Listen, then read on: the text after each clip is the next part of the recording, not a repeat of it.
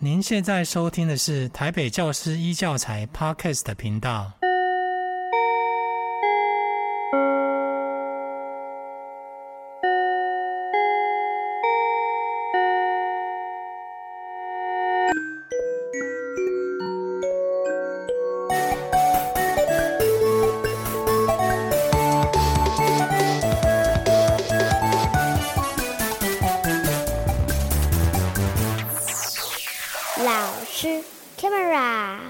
家好，欢迎收听老师开麦拉的未来聊天室，我是主持人宋美美老师。今天我们邀请到的来宾和平常不太一样，是三位还在念大学的学生：林姿瑶、秦丕真、吴彦松三位同学，欢迎你们。Hello，Hello，嗨。今天请三位来到节目，是因为我们的节目。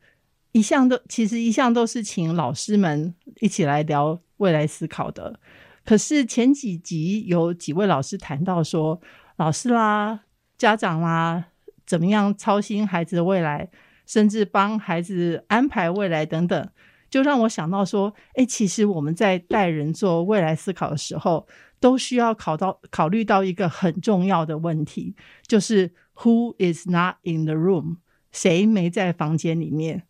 当我们在考虑孩子的未来的时候，往往孩子都不在那个大家讨论的那个房间里面，所以我就想说，嗯，今天邀请三位刚刚脱离孩子的状态没有太久，又对未来思考有一些认识的同学，来和大家聊聊一聊你们眼中的未来和从未来思考里面学到的东西，这样好吗？OK，好，好，那。我们先请三位同学跟听众自我介绍一下吧。各位听众，大家好，我叫吴彦松，我现在是就读台大社工系二年级。然后，呃，我是一个，我以前是一个自学生，然后在我国中的时候是一个自学生，然后在我高中的时候，我回到体制内，然后是就读大同高中的英语专修班，然后后来再来到台大这样子。然后，呃，我自己是一个蛮喜欢。学习跟嗯、探讨自己未来的人，就是从我国中的时候，我就会看很多，呃，我怎么样规划自己的目标，或是我要怎么样让自己更有效率这种工具书，然后这算是我的一个兴趣。那在这个过程中，其实就有开始了解，诶，要怎么样帮自己设计我自己未来的目标啊，或是我可能接下来三年内我想要做什么样的事。那嗯，就是在经过这些过程之后，我就开始慢慢对于我自己的未来有一些。比较多的想象，然后我现在也有在接触一些兴趣，像我现在今年开始，我有在摄影，然后我也有在参与交大的一些创新创业的社团，嗯、然后呃这些东西都帮助我能够开拓自己的眼界吧。我觉得这些学习都是我很喜欢的事情。这样好，那皮真呢？嗯，Hello，大家好，我是秦皮真，我目前就读是台大农化系三年级。然后，同时也是滑板社的社长。我觉得我跟彦松其实刚好很相反。我是一个很被动的人，他很常会就是刚听到他很常会主动去争取一些事情，但反观我其实不会，我很懒。但是我觉得这也带给我一个 小小的好处，就是我很常就是看着别人做什么，然后我再来决定我要做什么。所以观察对我来说变成一个很棒的工具。我觉得这对我往后学习，其实就是造就我很大的特质。嗯，对，我有看到那个特质。嗯、好，那姿瑶呢？好，我是姿瑶，我现在是人类学系的同学。那我觉得我跟皮珍有点像，也是因为人类学系我们很强调观察，所以我也很常会就很喜欢跟不同的人来往啊，交流，然后了解他们。那我其实刚从丹麦交换回来，嗯，那会去那边也是因为，呃，想要知道更多人类学怎么样被应用在商业啊、社会相关的领域，所以现在自己也在做把人类学跟戏剧还有未来思考这边结合的专案。嗯，对，等一下我我们可以来聊一聊。好，好，三位都上过我未来思考的相关的课程。可是接触的深浅程度可能不太一样，然后你们自己当初的状态也都不太一样嘛，哈。嗯、好，我们先来谈一谈说，呃，你们当初为什么来修相关的这些课程？然后我们当初做都是在台大的 D-School 开的课，就是创新设计学院，然后所以大家都是到 D-School 来修课的。呃，我们可能要跟听众们介绍一下 D D-School 的课程吧。好，那我来跟大家讲一下。嗯，呃，D-School 有点像是台大的一个实验，呃，开很多实验性课程的一个。呃，算是单位，嗯，然后它是开放给全台大的学生来上这些课，然后呃，这里面的课程主要是着重在改变学生对于思考以及实作的理解，然后就会有很多像是设计思考、设计人生、田野调查等等不同，就是呃，跟我们生活经验中会理解大学会修的课很不一样的课，嗯、那。呃，我们这些学生在这些课程里面，很大的程度会改变我们自己学习的流程，还有我们探索啊，或是我们去做一件事情的方式。像是我们在设计未来这堂课里面，就是我们主要是在学未来思考，然后就是帮助我们改变我们自己对于未来的理解啊，一些想象。然后，呃，我自己也有修，这学期也有修另外一堂叫做大学之烦，然后他就是在解决说，哦，学生。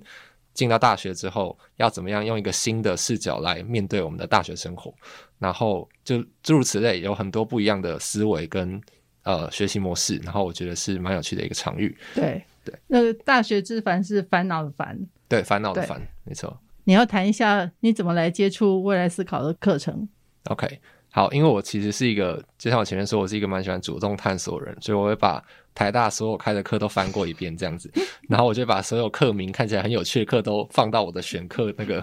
呃选课列表里面，这样子。然后，然后我给自己的一个算是小目标嘛，就是我每一个学期都一定要修到 D-School 相关的课，因为我觉得 D-School 会帮助我看到很多在一般社工系看不到的事情。嗯，然后我就会选。D-School 相关的课，然后这是我第四个诶第三个学期选 D-School 课，然后这学期刚好就选到美美老师的设计未来这样子。然后因为我当时会觉得说，呃，我这个学期给自己的目标是我想要呃让自己有一个对未来怎么做抉择，或者怎么让自己嗯、呃、能够做出更好选择的一一套课程这样。然后我有修一些像是呃赛局理论啊，或是像是经济学。然后像设计未来这堂课，还有投资相关的课程，就是想要把它全部组在一起，让自己能够做出一些好的选择。这样，然后当初是呃抱持这个想法来修这堂课，这样子。对，可是后来发现的可能不完全是一样的东西。对，对不对？不太一样，不太一样。对对，蛮有趣的。好，那 P 真呢？呃，我选课的故事其实没有到。很精彩，就是我去年是以转学生的身份来到台大，然后因为就是转学生其实有很多课程需要去补足，或者是我要赶上同才的进度，所以那时候我花了蛮多的时间在上很多系上的必修课啊、实验课什么的，然后那时候就带给我蛮大的压力。然后后来下学期，我跟我同学就是也是转学生的同学，我们俩都觉得压力很大。他就看到，就是脸书的粉钻上面有在有人在招。招募队伍要组队上一堂课，然后我们就觉得，呃，这是什么地方？D-School 没听过，但很有趣，因为我们系上课是不会有这种专案，我们不是跟人相处，嗯、我们是跟化学相处，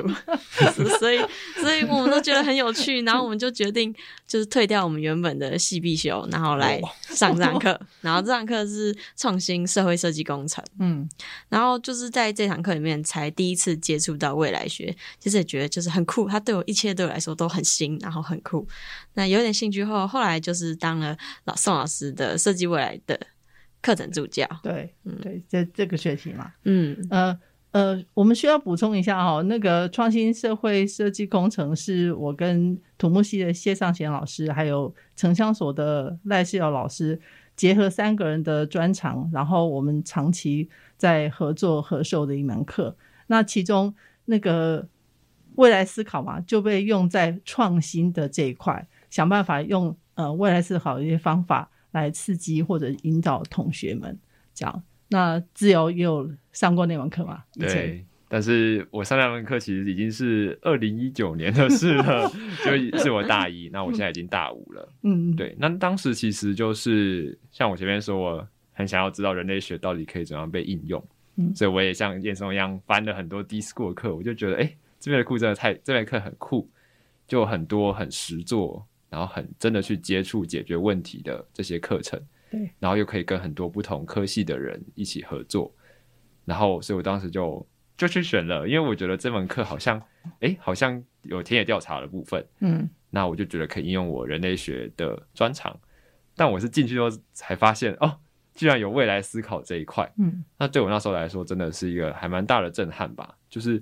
突然间我被丢到一个二零五零年这个框架，然后我要去再了解现在的一个城南社区，在台北的城南社区之后，嗯，我既然要去想象。去构筑一个二零五零年，它可能可以长什么样子？对对，那我当时其实就是哎，有点像被逼着成长的感觉。从一开始真的是小大一，真的什么想法都没有，然后在这门课洗礼下，就开始可以去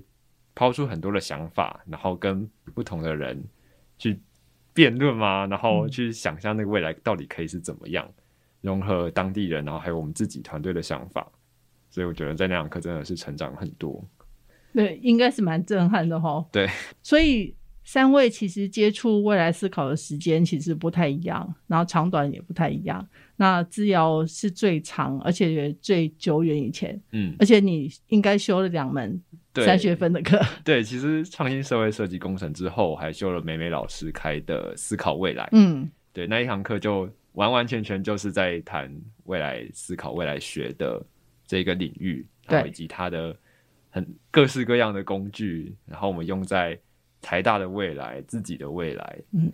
就是我觉得还蛮完整的一套认识未来思考的课程。没错，那那个的确是比较深入的，嗯，的一门。然后呃，相对的，燕松接触的是时间最短，然后而且只有一个学分。对，就是这学期我才修到老师开的未来思考。对，那那是一个设计未来。对对对，然后是只有专注在我自己身上，就我们这学期是在做我们个人的未来，然后我们去思考我们这个人，我们未来会发生什么样的事情，就比较没有在我们人我们这个个人以外的领域探索这样。对对，没有，没这次的方向不太一样。然后呃，P 真是介于两位中间，嗯呃，比较应用应用面的学学习可能比较多一点，嗯，这样。好，那所以在。上课的前后，呃，你们对于未来的看法有什么样的改变吗？嗯，我觉得其实，在接触前，呃，我觉得我生命蛮被安排的很妥当嘛，就是有一个好的爸妈，对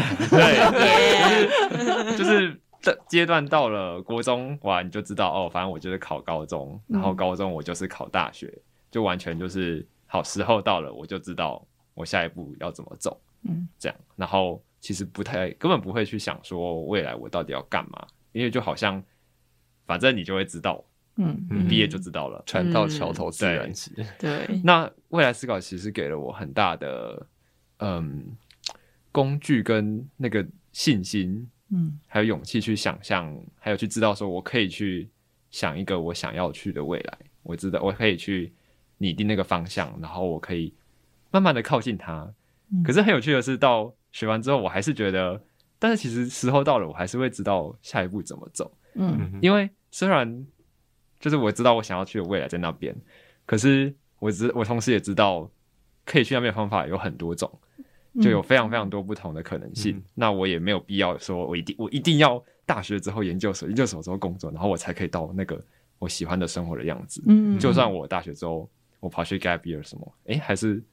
只要我知道我方向在哪里，他或多或少，他最后就是总是会到那边去的。嗯，OK，对，没错，没错，很棒。对啊，哎，那蛮好奇，像燕松呢？然后 OK，好，因为我之前是自学生嘛，然后自学生其实就很大程度需要决定自己呃要做什么，或是我想要学什么这样，所以我一直都觉得说 OK，我有蛮多的空间去规划我自己的未来，或是我的目标这样。然后我就会觉得说，哎，未来其实是可以被自己的选择所影响。就我们做的每一个选择，有点像蝴蝶效应嘛，就是会某种程度上影响你的未来。嗯，然后我我我自己有想到一个比喻，就是在未来这件事情上，因为很多时候我们都会不想要去想未来，我们会觉得说我们先做好我们手上的事情，但是就会有点像是闭着眼睛开车嘛，就会有点不知道自己要开去哪里。嗯、那呃，就开始上设计未来这件事情之后，我就发现说，哎，未来其实有点像是煮一道菜。如果我们呃有按照一个食谱去烹饪的话，即使我们可能过程中有一些失误啊，或是不小心不熟练，那但是我们大概还是有八成左右几率可以煮出一个哎还不错的东西。嗯，那我觉得未来也是有点像是这样子，就是我们如果有帮自己设计一个方向，至少我们不会是完全相反，或是完全不知道自己要走到哪里去。嗯，对，然后。呃，我自己还有观察到一个点，就是我觉得，呃，在台湾或是在我们这个学生的年纪，其实大家都还不太呃敢去想象未来。就是我普遍从体制外跟体制内这样不同的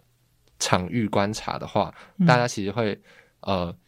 不太敢去想象自己的未来。就我们可能会很想要很多事情，就哎，我们想要赚钱，我们想要成为什么样的人，但是我们并不会实际的去帮自己设计一条。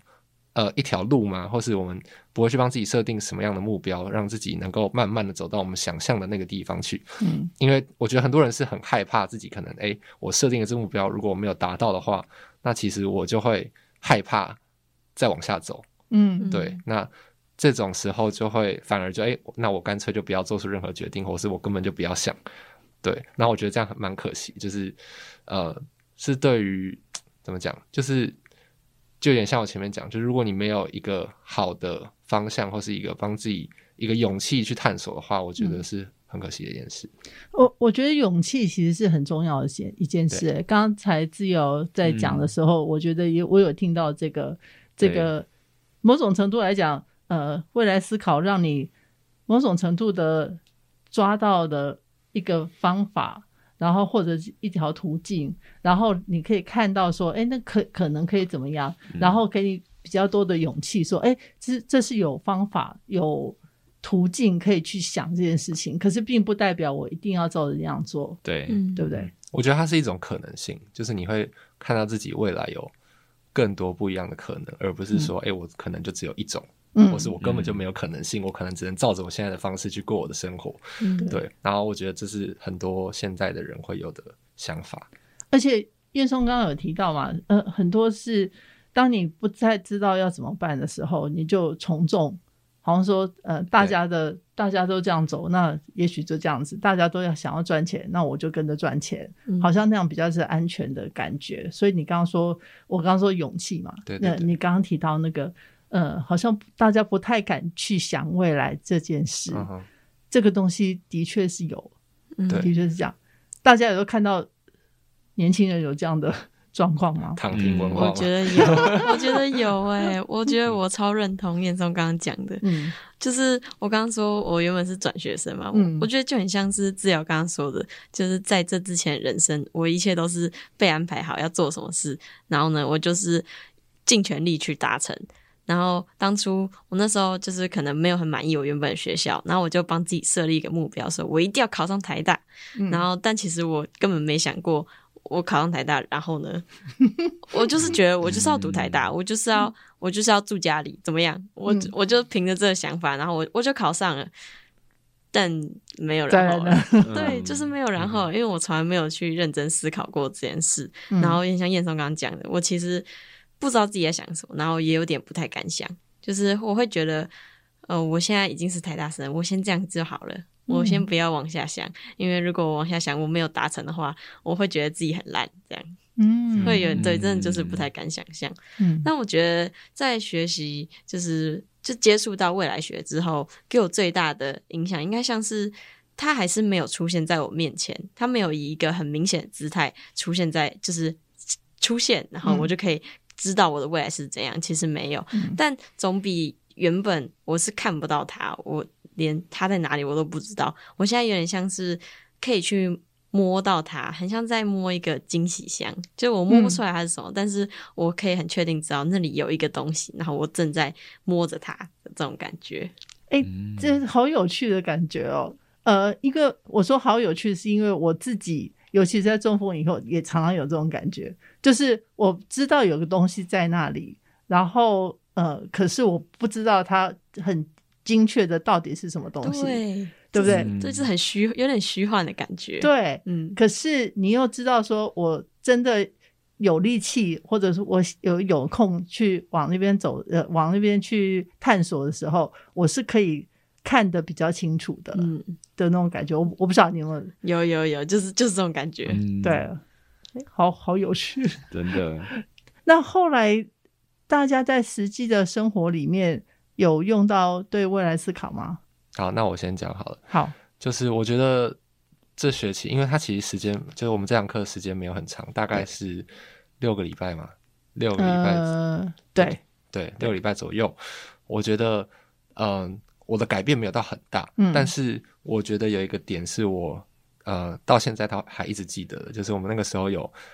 呃、开始设计我们的未来嘛，我们要设计三种不同的未来样子，然后。呃，就是有我们想要的未来，跟我们可能想要，但是我们后来选择放弃的未来，还有我们把它整合起来未来。那在这个过程中，我就开始发现说，诶，为什么会想要这个未来？是因为我的家人希望我这样做吗？还是这个社会希望我们成为某个样子？或是诶，还这是我自己真正想要的？然后就会开始分辨出为什么会想要这件事情。那我觉得这个去梳理自己想要一件事情的这个脉络是很重要的，就是你会发现，诶，为什么？我真的是出于我自己想要而想要这件事情吗？嗯，我觉得这个是我在这学期学完未来思考之后，在我生活中会开始去想的事情。就诶，我做这件事情是真的出于我自己喜好，还是因为我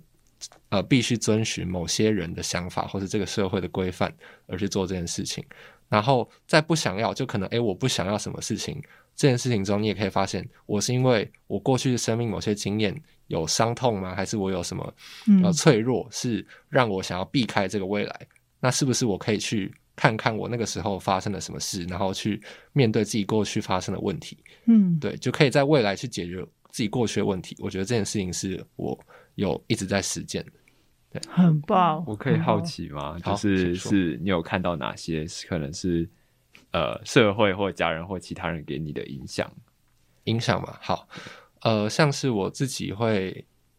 呃，我那个时候有列出一个未来要做的事情，是我想要组成一个帮助网络上的人们解决他们的焦虑的问题。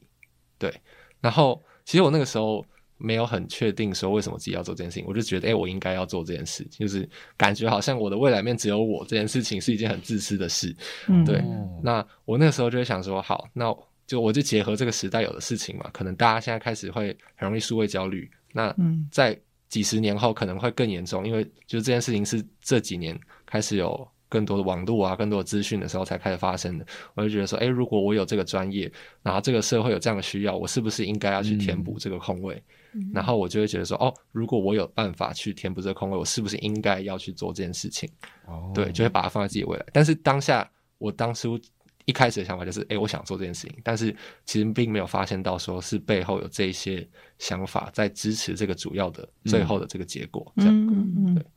所以去梳梳理出来说，这到底是为了谁？然后我为什么要这样做？呃，我为什么会有这样的想法？然后以及我为什么会有这样的逃避嘛？呃，都是很重要的的一些开始。这样是。那 P J 呢？我觉得我跟燕松好像差很多。我在想，可能是因为我们修的课是不一样的。嗯，就是彦松修的课不主要在探讨，嗯，关于自自我的未来。嗯、然后我修那堂课的时候，其实是在做一个专专案嘛。对然后我觉得我被就是谢老师，就是土木系谢老师影响蛮大的。嗯、我开始会去思考一些很应用面的事情。嗯，然后我觉得未来学带给我一个很大的。一个礼物，我都叫它时光机。我很常跟我的同学分享这件事，就是 刚开始上课的时候，然后宋老师就会要求我们大家要整理出台湾的一些重大事件，或者是学校重大事件时间轴。然后那时候就跟我同学就一直花时间整理，但我们完全不知道做这件事的目的是什么，我们就只是就觉得自己好像在浪费时间啊。这件事就已经发生过啊，我为什么要一直去探讨它，嗯，然后，但是我觉得在课程慢慢推进之后，我才意识到我在做这件事其实不是关于那一件事，而是从这件事情变到下一件事情的过程中，它为什么有了变化，以及它变化了什么。嗯，所以就是这感觉就很像是在搭时光机一样，就是我已经不是待在现在，然后去看那个时间点的事情，而是我搭着这台时光机，慢慢的往前移动。回到它原本的地方，去感受这个时间带给我的改变。但这个时间可能是往前，也可能是往后，就是往过去或者是往未来。嗯、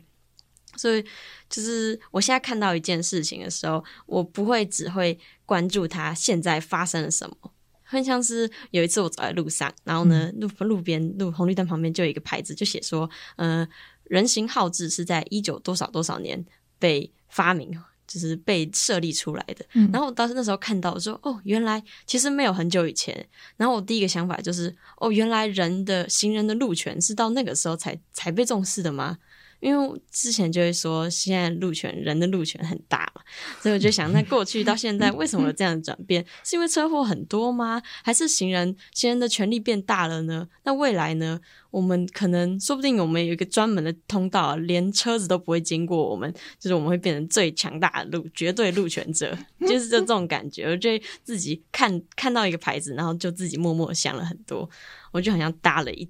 一长长条的时光机一样，来回走了一遍。哇、哦，对，哇，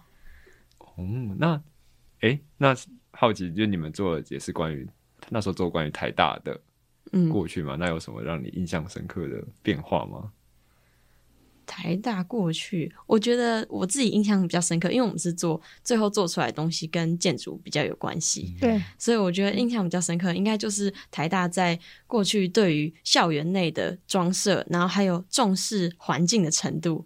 变化很大。嗯就是从过去就是没有环保意识，到后来开始会设立一些就是对可能鸟类友善啊、窗纱防窗纱的的设备，这样。我觉得这进步就已经蛮大了。那个鸟权吗？对对对对，鸟权，就跟你刚刚谈谈到那个行人的路权也有点、嗯、有点类似的那种东西，嗯、就是有我们可以看到那个谁是有权利的，或者是谁的权利应该被重视，开始有一些转变。嗯，其实很多事情都是这样子的。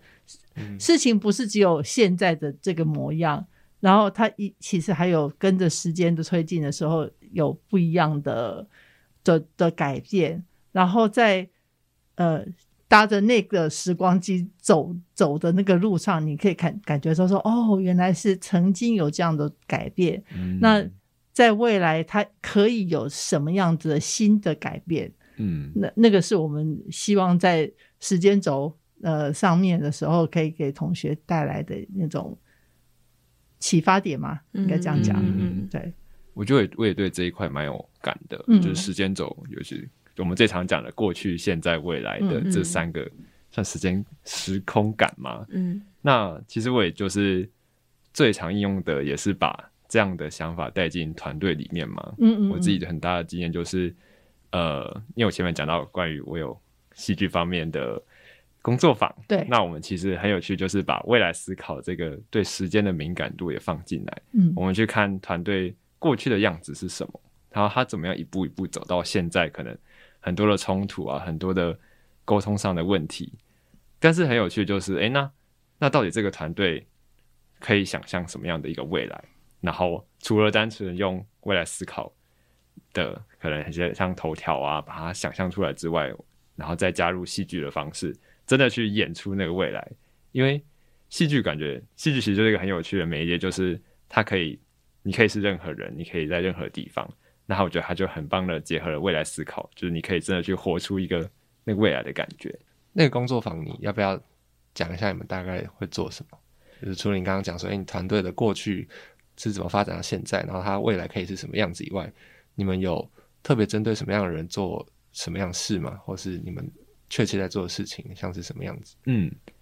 最近的话其实是开给台大的团队们，就是让团队可以报名来参加我们的课。嗯、但其实这个课最一开始其实是想要带给台湾的国中生，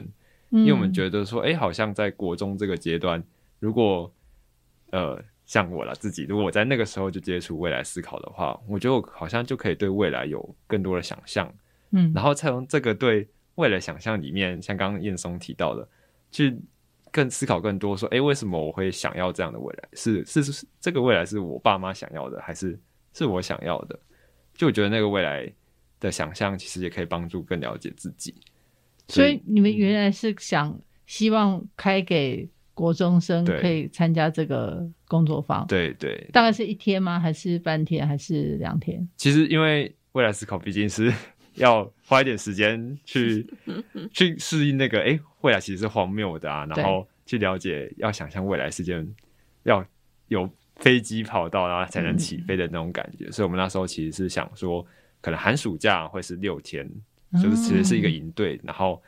学期间可能就是跟学校合作，嗯，到每到班上可能每个礼拜一堂课这样，好棒，可能就是一个学期的课这样，嗯。对，只是那时候就，是策划。对，就这些都是计划。那后来为什么没有？就有遇到什么问题，或者什么样的嗯挫折？嗯，其实很大一个，首先就是国呃国中生，对于国中生来讲，真的，嗯，我们发现对他们来说，想未来这件事情，或者说认识自己，其实真的都是很虚无缥缈的东西。嗯，他们的生活比较多，就是哎考试。写作业，然后跟朋友玩，跟同学玩，嗯，对，因为我自己国中也是这样啦。那其实这样的状况下，因为毕竟国中可能就真的还不会想到太多我的未来在哪里这种，不像大学生，我现在就是都超迷惘的。那 嗯，很所以就很需要靠，例如说家长，嗯，他看到我们的活动有兴趣，或者就是靠老师学校安排可能未来思考的课程。所以，但很大问题就会是说，那我们。其实就是必须要去解释我们的课程到底在做什么给学校跟老师。嗯、那其实就大部分的人，台湾现在大家其实都不太知道未来思考的价值，跟它可以带给人们到底什么影响。嗯，所以那时候就遇到了蛮大的困难。嗯，所以最后才会想说，我们就现在台大以大学生为主，因为大学生真的是很多迷惘，嗯、然后很多想要去更了解自己未来的可能性。从这边先做出口碑，然后我们再想下一步，可能再到其他的年龄层。嗯、OK，其实因为我上学期原本要申请，就是我们台大从今年开始有不分系，嗯、然后那个时候我的呃专案主题其实就是帮大学生设计一个属于他风格或是他会想要的一个样子，然后我觉得会跟刚刚的东西有点像，但我觉得就是台湾现在会有这样的问题，有一个点是因为我们很多的教学或者教育都是在遵循我们的。升学考试就是我们是为了考会考，或者为了考学测来去上学或者做学习，嗯，所以我们的很多的内容都必须是有正确答案，嗯，但其实未来是一个没有正确答案的东西，就是它是有多重选择，然后并没有一个正确的答案，只有你觉得最适合的答案。那而且人生其实也是这样，就是人生是没有正确答案，它是一个无限赛局嘛。那在这个情况下，如果我们一直用一个我们觉得会有一个正确答案的思维去想，就是会很容易出现问题，对就是我们会卡住。然后我们发现，哎，为什么我们觉得有正确答案的东西，反而就是跟我们想象的不一样？然后我们就会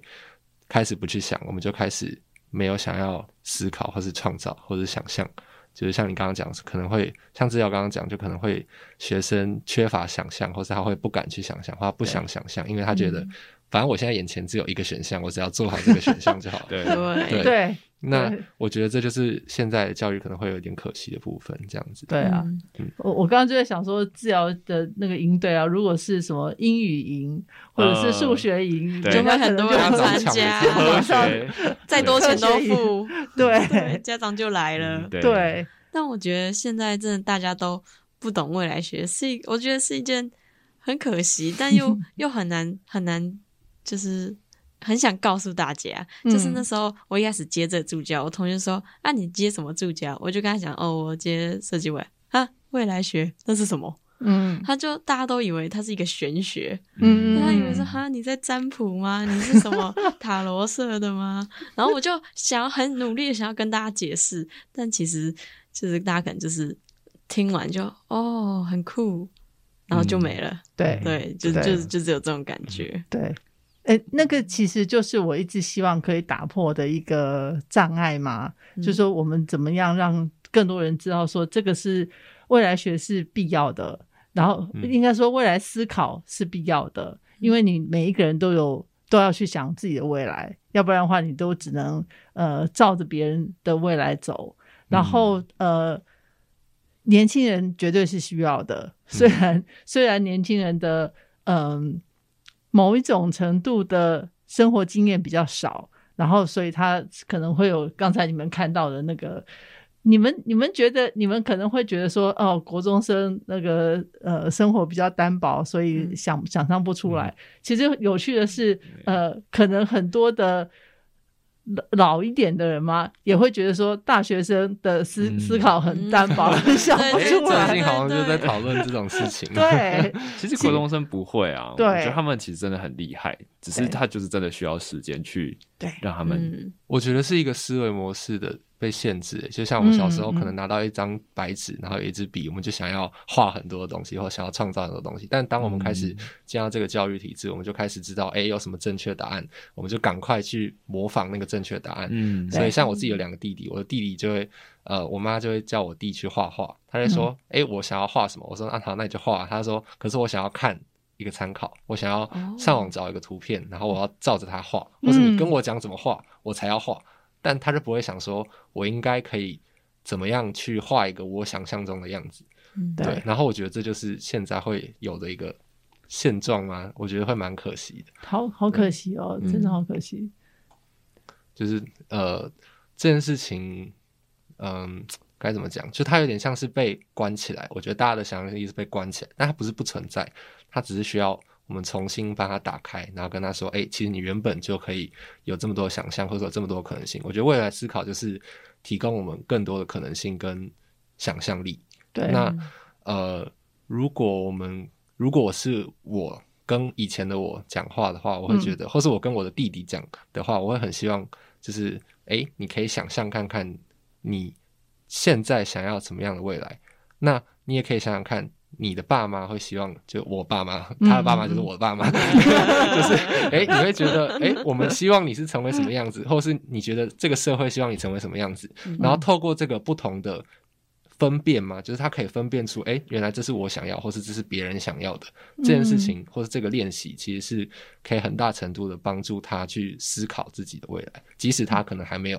啊、呃，真的很多人生经验，但他一定也可以知道说，哎，我喜欢什么，或是别人喜欢什么。那透过这个练习或是讨论，我觉得是可以帮助现在的小朋友或是国中生，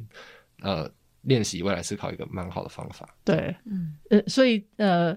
至少可以考虑呃，请彦松 去帮你们做，可以可以。某种程度的，我我刚刚在你在讲的时候，我我我其实想到的是，搞不好去体制外的学生。呃，那边办营队的话，可以做一个好的实验。嗯、对，因为因为关起来的程度可能没那么多。嗯，然后再从那里面，那是一个好的桥梁吗？从那里面，我们可以再找到说，哎，那那有什么对于大部分的，因为体制内的学生毕毕竟是大部分。嗯，然后有什么东西是呃哪一些细微的步骤吗？是可以做的，然后我们就可以往慢慢的往体制内的学生那边 push，嗯、这样。嗯，我觉得。那个真的是很重要。如果我国中就可以先学到这个东西的话，说不定我觉得不能讲说不定，我现在一定会有很大的改变。对，不是说不定，是一定。就是就像我说，我在未来学得到了一台时光机。嗯，这台时光机就是除了让我就是在时空上流动的话，很大一部分带给我对于变化的敏锐度。嗯嗯，就是我看，就是就像刚刚讲，就是看事情不再只是看单一层面，它突然变得很立体了起来。我观察事情，也像就是我可能回到我自己的个性，观察事情的层面也变得就是不再扁平。嗯，对，可以这样说。嗯，所以我觉得，如果大家都可以赶快学到这个东西，就大家都得到一台时光机，但是可以 就是像哆啦 A 梦一样，就是想去哪里就去哪里，嗯哼，就这种这种感觉。而且我觉得会有一个呃，学未来思考很重要的一个怎么讲诱因嘛，就是因为其实现在就是资讯量越大，就像我刚刚说，就是可能大家。呃，时代在接下来几十年内可能会有一半的工作消失嘛，就是其实有蛮多的学者或是在预测这件事情。那在这个趋势变化越来越快的时候，就像刚刚皮人讲，去观察趋势的流动，嗯，而不是事件的发生，我觉得这是一个很重要的能力。就是，哎，不管是在创业，像我现在有在做创业相关的事情，哎、嗯，你要怎么样观察到未来的趋势，或是人们的需求，或是说这个社会正在变成什么样子？嗯，像台湾的社会在这二十年来变化可能比接过去的一百年来的还多。对，那嗯这种越来越快的过程当中，未来思考就是一个很必须的工具，或是它是一个能力。我觉得它不是只是一个工具，它就是我要怎么样去看待这个社会，我要怎么样看待我自己在这个社会里面的角色，然后我应该要做什么。嗯，对，我觉得它是一个很重要的能力。我突然觉得我们好像在做广告，广告一样啊，卖什么产品的对？对对，卖什么产品的感觉，用过就知道了，用过就知道。但的确啊，我也很同意。就是我最近刚办完那场工作坊，然后再跟大家玩反侧，也就是我们先定一个未来的目标，然后一步一步往回推的那个过程。其实现场的大家很，就是课后马上就跟我说：“哎，我从来没有想过一个看起来很荒谬的未来。然后我们如果一步一步的去想，不是从现在推过去，而是从如果我要十年后我要达成什么目标，嗯那那比如说二零三二年我要我要成为世界总统，那二零三零年我要是什么？二零二八年我要是什么？这样推回来的过程，然后大家就发现，哎，我们好习惯说我要从今年开始，然后一年、两年、三年过去。可是如果从未来推回来的话，它其实那个可能性就放大了，然后嗯然后有很多我们觉得未来好远好远，可是其实它它是可以近到就在眼前。我做了某件事情，我好像就离那未来更进一步了。对，嗯对啊，我就觉得，就真的是对这个概念，我觉得不用大学生，就国中生甚至国小生都可以懂，然后他们就可以马上对他们生命产生影响。我觉得真的是，嗯皮真可能一直很想讲的相见恨晚。对，哦真的，我真的觉得相见恨晚，大家都应该早点学。嗯 其实相见恨晚是很多人很多人，我无法告诉你多少人多少百分比的人哈，呃，他他们在接触未来思考以后，会给我的感慨。然后每个人在在工作坊以后，常常都会来说，呃，不是不是只有皮珍皮珍你一个人，然后他们都都会说，哎，我真的是相见恨晚的感觉。可是其实我自己也是快要四十岁才 认识未来思考的。我觉得你们既然已经认识了他，那接下来对你们的人生会有什么样的改变吗？我觉得其实刚才志尧在讲的那个。反侧带给你的力量，嗯嗯某种程度就在讲对，这个父权的对的哦，其实很直接，就是我觉得我吧，然后我身边很多朋友对未来其实都非常的迷惘，然后也很害怕于去想象，就跟前面大家讲的都一样。嗯然后其实也来自于我们好像就选择太多了，然后我们觉得好像选了这个就会损失另一个机会，那个机会成本很大，然后我们就嗯。好像一定要找到那个最棒的答案。嗯，对只是嗯。那我觉得现在就是未来思考，就是说，呃，当我迷惘，当我害怕选做错选择的时候，我可以去想到，哎，还有这样另一个不同的思考方式，再跟跟我说，哎，不管你选择了什么，只要你知道那个方向在那里，嗯。那它就它最后都会连成一条线的，不一定嗯不是绝对不会是垂直，就是不会是一条直线啊，可是它会连在一起，然后嗯然后你会在过程中捡到很多地上的彩色石头吗？